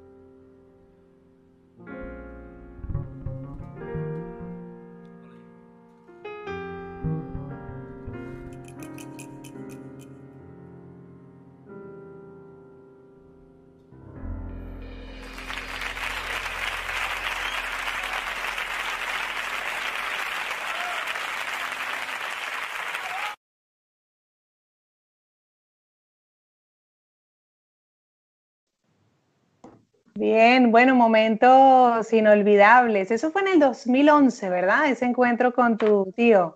Creo que fue, sí, ¿no? En el, en el 2011, sí. Y fíjate la frase que dice, eh, creando, ¿no? Creando se encontró Dios a sí mismo, ¿no? Qué, qué bonito, ¿no? Sí, mi, mi, tío Juan era, eh, era un, para mí un genio de, del flamenco. Y lo he dicho siempre, yo, el cantado que más ha creado en la historia del flamenco. Y no porque lo diga yo, sino estadísticamente es verdad, que que es un, un, creativo y a, aportó muchísimo al flamenco. Fíjate, la obra Persecución es tremenda, ¿no? La, sí. Lo que hizo, y, y, de Sevilla Cádiz, otro disco, bueno, tiene un montón de obras y nunca dejó por el encuentro con los árabes también. Fíjate la cantidad de cosas que tiene. Eh, un Beethoven, de, Beethoven de, de, flamenco, sin duda, vamos, sin duda. Sí, así lo he llamado. Sí, cada vez que qué, perdón, que te he interrumpido. Cada vez que lo escucho, pues eh, se me vienen muchos recuerdos, muchos olores, muchos sabores y muchos momentos preciosos que yo he subrayado en mi vida para que no se me olviden nunca, ¿no? Y lo tengo con él. Qué bonito, qué bonito, porque además desde chico él fue prácticamente tu mentor, el que te, el que te dijo, mira, eh, tú coge el piano mejor, ¿vale? sí, Yo recuerdo, sí, recuerdo esa anécdota, claro. Yo, yo, me estaba preparando para un concurso de Jerez, un curso de los Nícalo, de guitarra, y me llevaba a lo mejor 12 horas o 14 horas sin arte. Dormía poco y tocaba mucho, ¿no? Para, para el concurso. Y un día antes, un día justo antes de, de irme a, al concurso, que ya tocaba todo perfecto, ¿no? Lo tenía todo limpio eh, llega a casa y a cenar o a, comer, no me acuerdo, y, me dijo, anda, sobrino, tócame un poquito el piano. Empecé a tocar, empezó a llorar y dice, tú al piano, deja la guitarra. Y yo que estaba deseando, pues digo, pues lo voy a hacer, ni de la guitarra. Claro. imagínate, qué bonito y además que, que, no solamente en ese momento fue tu guía, fue también tu guía espiritual en, en cosas, mm, sabes, más personales, más de, de, como artista, de, verdadero artista de dentro, de persona, ¿no? Que eso también es muy bonito. También, él, él siempre ha estado ahí y, bueno, siempre ha estado con, con, con, todos nosotros, con todos los sobrinos, ¿no? Y bueno, él me ha enseñado, es un catedrático, uno de mis catedráticos del flamenco, que me ha enseñado un montón de cosas y, y, una de las cosas también es que yo siempre he tenido mucho miedo a la hora de sacar mi obra. Eh, bueno, demostrarla, ¿no? Y porque yo le, he encontrado siempre muchos fallos, obsesivo de la perfección, de todo tu perfecto. Y ya él ya me dijo, sobrino, te tienes que relajar, Relájate, suelta, suelta sin miedo, todo lo que tengas, suéltalo y, y, olvídalo luego y, camina y no, y no, te preocupes por nada. Y es lo que estoy haciendo ahora, o sea, estoy componiendo, componiendo, soltar y, te digo que soy una persona más relajada a la hora de la música, más sana y lo disfruto todo mucho más. Eso, el disfrutar, que es tan importante, que a veces la obsesión por la perfección no nos deja disfrutar las cosas. Así que qué bonita, qué bonita lección la que te ha dado el lebrijano y bueno, que la tendrás para toda tu vida y quizás te sirva también para enseñarla a otros artistas. Vamos a volver con preparativos, este primer single de La Roda del Viento. ¿Cuánta gente te acompaña en esta aventura? Porque esta ya es tu propia embarcación con tu aventura y, y toda tu gente. ¿Cuántas personas tienes allí?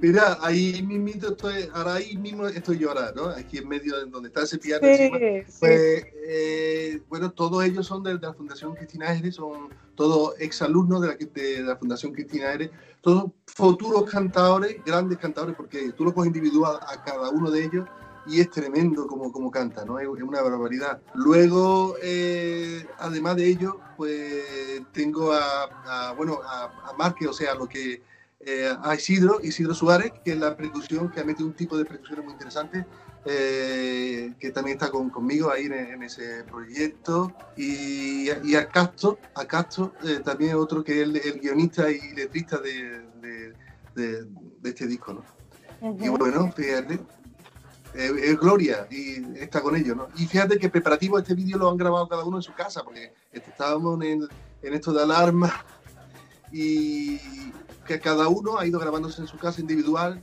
me he ido mandando los vídeos, que hay algunos que están sembrados, que son las tomas farsas, las tengo por ahí para el futuro, y bueno, y lo hemos hecho así con mucho cariño, para que la gente pues salga un poco de, de, este mundo que está ahora mismo tan, tan gris y, que vean colores, ¿no? Sí, eso me, me, me, gustaba que me lo contaras, esos, eh, esos preparativos ¿sí? de la grabación, los entretelones sobre todo, porque es verdad que bueno, son varios artistas, cada uno desde su casa. Eh, y bueno, me imagino que también con el, con el miedo y la duda de decir, vaya, esto va a ir en un vídeo y Dorantes va a sacar esto. ¿Qué te han dicho ellos a ti del resultado de este vídeo? Ah, pues está muy bien, muy contento, muy feliz.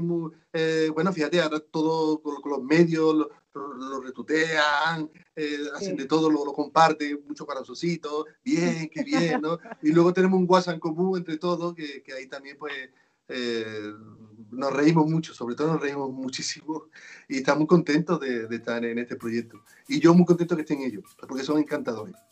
Qué bueno, qué bueno. Entonces, bueno, un montón de artistas de la mano contigo en, eh, en preparativos y en los que siguen, ¿no? Porque están ellos en toda la producción. Claro, ellos están en varios temas más y luego también está la, lo que es la Orquesta de, Sinfónica de Sevilla, una pequeña parte de, la Orquesta de, Sinfónica de Sevilla también, haciendo la parte de, la Orquesta de Cámara, de cuerda y de cuerda, que también han estado aquí metidos eh, grabando todos juntos. Hmm. Y las percusiones han sido muy interesantes porque las percusiones las hemos tratado. Mira, yo me subía arriba a la cocina en mi casa y cogía las joyas y los utensilios así que veía, incluso un, un, tendedero que, que, tenemos para la ropa de eso de, de aluminio, que tú lo, lo, lo, mueves y hace mucho ruido, ¿no?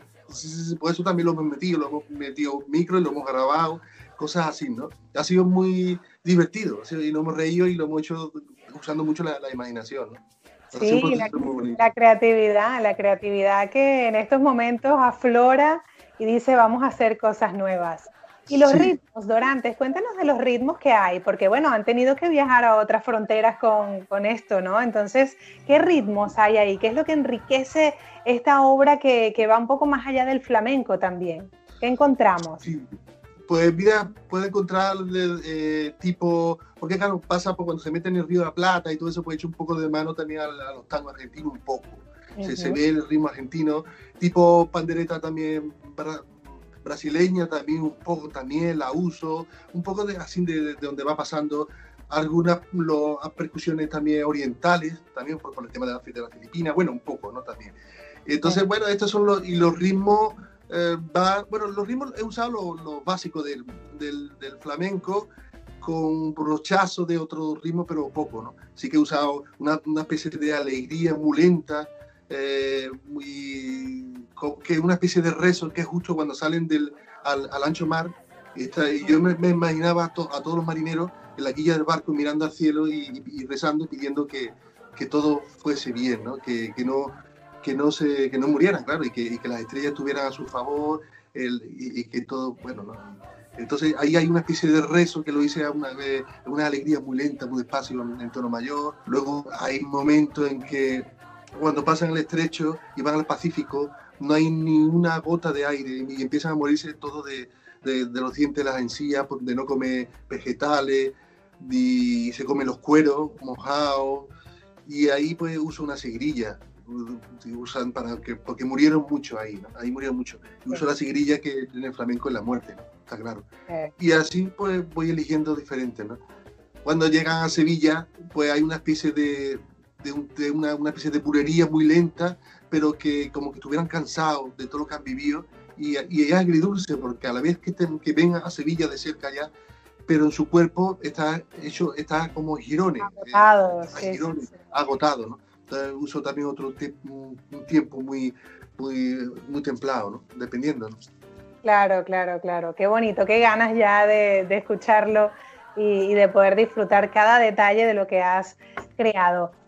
Yo eh, me he dado cuenta, porque bueno, entrevistando también a algunos jóvenes eh, que están haciendo cosas innovadoras con el flamenco, siempre te nombran como referencia, ¿no? Y como y como inspiración en el sentido de que tú has sabido romper el molde y decir, bueno, yo sé que el piano no es un instrumento flamenco, pero yo hago flamenco con el piano porque lo siento. Y eso ha sido algo que ha inspirado a muchísima gente a hacer cosas. Hace semanas hablamos con Ana Crisman, que está trabajando el arpa flamenca, hablamos también con el niño Rubén, que ha hecho el fagot flamenco, y hay gente que está haciendo cosas eh, nuevas, innovadoras, y, tú has sido referencia para muchos de ellos. Incluso creo que con Niño Rubén estuviste en alguna oportunidad. Me parece que él me envió una foto que tiene contigo en algún espectáculo que habrá estado de modo sinfónico todavía. Él no había sacado en ese momento el fagot de, de, lo clásico, ¿no? Ah. Pero, pero ya, se, ya se ha decidido y ya lo ha hecho. Y, y bueno, eh, te comento todo esto porque me gustaría eh, que pudieses dar eh, como, no sé, algún consejo a esa gente que quiere incursionar en el mundo de la música o que ya está en la música, pero como tú decías, está encajonado en algo y quizás el resultado que está teniendo no es el que, el que le hace feliz, ¿no?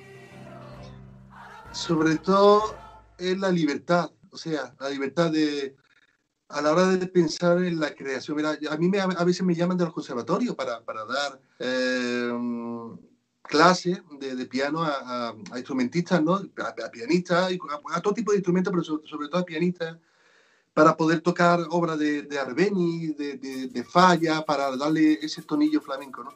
Pero claro, yo siempre acabo diciéndole que la posición ante el piano tiene que ser, eh, todos respetan demasiado a este instrumento, ¿no? Y realmente es un mueble, o sea, esto no, hay mucha gente que lo usan para poner botellitas, la foto, el visillo ese tan bonito blanco, esto no, Nosotros ahora mismo estamos encima de tu piano. Eso, fíjate. Por ejemplo, ¿no?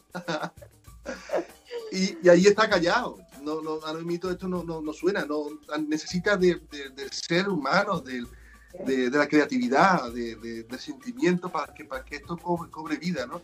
Y yo incluso le decía, mira, pégale patada al piano si quieres. Si el piano no importa, si lo importante eres tú. Y porque tienen demasiado respeto y, y se tienen que dejar que relajar y tienen que dejarse llevar por, sin miedo, bailar, expresarse, moverse, eh, reírse, y flexibilidad en mente, en cuerpo, en todo, ¿no? Y, y déjate llevar y, y, crea sin miedo, ¿no? Y, es que no hay otra. Y el flamenco sirve mucho para eso, ¿no? Sirve porque rítmicamente es muy complejo, pero a la vez quita, el, el, muchas veces los clásicos ven el compás como plac, ¿no? Con pocos beats, ¿no? Plac, como muchas esquinas. Pero el flamenco es. El compás del flamenco es muy volado, muy natural, muy... Entonces, yo qué sé, te puedo decir un montón de cosas, ¿no? Por supuesto tienen que escuchar mucho el flamenco, pero la flexibilidad de, que, de aquí dentro de, de, la mente es muy importante. Entonces, que se relajen y disfruten. Sí, la palabra disfrutar, que siempre está presente y protagonista. Durantes, ahora que dices que el piano es un mueble, a mí me llama muchísimo la atención porque tú has tocado en todos lados, tú has montado ese piano en muchos sitios y nos gustaría esa anécdota, ¿cómo mueves tú tu piano? ¿O es que cuando tú viajas tú pides un piano en otro sitio? Cuando claro. tocas en las rocas, ¿cómo se mueve un piano? Porque no es lo mismo ser guitarrista y llevarte tu guitarra en, en, en, allí a llevarte un piano. Cuéntanos un poquito eso. Sí, pues menos mal, pues lo que pesa pesa 500 y pico de kilos, o sea que es, lo mismo que un toro. Un toro. No, yo, yo alquilo, alquilo, bueno, yo, me lo alquilan, yo digo la marca, me, me preguntan qué marca y yo digo exactamente la marca que quiero, el, el tipo de las dimensiones del piano y incluso la afinación que, que requiero, ¿no? o sea, 440, 442, y, y, bueno, pues yo ya llego allí y ya me tienen el piano colocado en su sitio, ¿no? Hay especialistas que se dedican a ello, a transportar el piano y, y a que lo tenga todo perfecto. Bueno, cuando lo llevaron a la roca fue curioso porque lo llevó una persona tan solo, o sea, increíble. Digas, Él solo, digo, con, con una máquina que tienen especiales, son capaces de llevarlo a donde sea, lo llevan vertical, no así, o sea, le, quitan las patas y, y, y, lo llevan a todo un sitio vertical, que es mucho más fácil. Pero bueno, yo el piano no lo muevo porque sería un pecado además, porque los pianos si se mueven se estropean y luego sí. eh, costaría mucho más dinero. O sea, mover, llevar este piano a, a Alemania es una, una pasta tremenda, ¿no? Sí, sí, sí, sí, por eso te lo preguntaba, porque bueno, de pronto podía ser muy excéntrico y querer solamente tu piano, pero bueno, te adaptas a, al, al, piano que claro, con muchas especificaciones tienes que aclarar exactamente qué es lo que necesitas. Previamente ah. llegarás, probarás, afinarás a tu gusto. Claro, y nunca es tu piano, siempre lo extraña al principio, ¿no? no el tacto, que tiene que hacer, como lo, lo, siempre digo yo que lo hago mi amigo, ¿no? Al principio es un desconocido, hasta que ya poquito a poco los dos nos vamos conociendo, ¿no? Pero es difícil, no es como un guitarrista que incluso en el camerino puede estar haciendo dedos, calentando tranquilamente, ¿no? Yo, no, un desconocido y, y, y, un poquito nada más. Sí, además que estás alejado de él hasta que llegas al escenario y ya entras nuevamente en esa conexión sí. que tuviste previamente en un ensayo, pero que no puedes tener en camerinos, por ejemplo, como decías hace un ratito. Dorantes, ha sido un verdadero placer poder conversar contigo. Estamos muy felices de este, de este nuevo proyecto, eh, con muchas ganas ya de, de, poder escucharlo.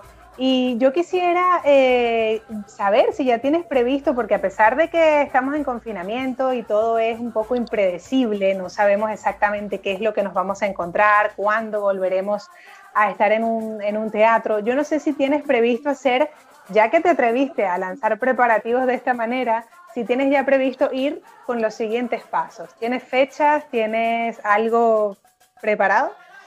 Para de, de, de la roda. Sí, de la roda del bien, de la roda. Sí, Pues saco la búsqueda, luego de la búsqueda saco otro tema que es la llegada y iré sacándolo poquito a poco, ¿no? La llegada a Sevilla también. Y son, sí, iré sacando. Yo creo que para la semana que viene saco la búsqueda, que es lo de, lo de la parte de, del Station Magallanes, y luego más, más adelante saco llegada, ¿no? Se llama llegada. Que es cuando llega a Sevilla hecho polvo, ¿no? Y así poquito a poco voy, voy sacando los, los, los, los temas, sí. Claro, o sea que tendremos antes de salir del confinamiento, sabremos mucho más de la Rueda del Viento. Qué bueno, Sí. estupendo. Sí. ¿Cómo crees tú, Dorantes, ya para terminar, que va a ser esa salida, esa vuelta a ese nuevo mundo que estamos allí? ¿Cómo lo ves tú? ¿Cómo ves eh, la, la posibilidad de- del público en un- a tope en un teatro? ¿Cómo lo visualizas tú? ¿Cómo crees que va a ser eso? Yo pienso que, que, que será diferente, será bastante diferente, bueno, no sé si bastante, pero sí será diferente a- antes, incluso partiendo desde la parte psicológica de, de nosotros, ¿no? Porque ahora mismo vemos a dos personas juntos y, y nos asustamos, ¿no? Un poco porque Mm, es algo que nos, es un trauma que tenemos, ¿no? Sí, Desde ese punto va a ser diferente y, y vamos a requerir tiempo. Y luego, ahora se está estableciendo fórmulas que, que creo que van a per- permanecer. Esta misma que estamos haciendo es una de ellas que creo que va a per- permanecer. Eh, lo- los conciertos en streaming también. Y bueno, así un montón de cosas, ¿no? Y creo que cosas que están haciendo que se van a mantener, pero las que hemos tenido siempre se van a enriquecer porque las vamos a valorar mucho más. Entonces yo creo que vamos a disfrutar todo mucho más y vamos a tener una, una paleta de colores mucho más amplia. Sí. Digo, creo. Esperemos, sí, no estos, son, estos son vaticinios, no lo sabemos, Eso pero es. saber lo que esperamos y luego saber si realmente se, se cumple nuestro, Para, nuestro deseo, ¿no? Durante muchísimas gracias por este rato. Eh, te deseamos todo lo mejor, muchísima salud, por supuesto, con la salud ya podemos conseguir todo lo demás. Y bueno, un beso muy fuerte desde Málaga, que, que bueno que siempre te recibe con, con cariño y esperamos poder verte por aquí, luego cuando ya la libertad sea parte de nuestras vidas nuevamente. Muchísimas gracias y es verdad que en los flamencos decimos salud y libertad y son de las dos cosas que, que, que- tenemos que tener ahora. Así que mucha salud y libertad y, y muchas gracias por hablar un ratillo. Muchísimas gracias, Dorantes. Nos vamos a despedir, eh, bueno, con el video oficial de preparativos, que ha sido, bueno, una obra maestra, hecha desde casa, pero con el corazón, todo el mundo puesto para, para poder hacerlo y, bueno, han logrado un resultado muy bonito. Agradecemos también a toda la audiencia, a los que han estado con nosotros eh, hoy en Universo Flamenco y en las distintas plataformas también. Muchísimas gracias, Dorantes. Un beso muy fuerte. Gracias. Un beso.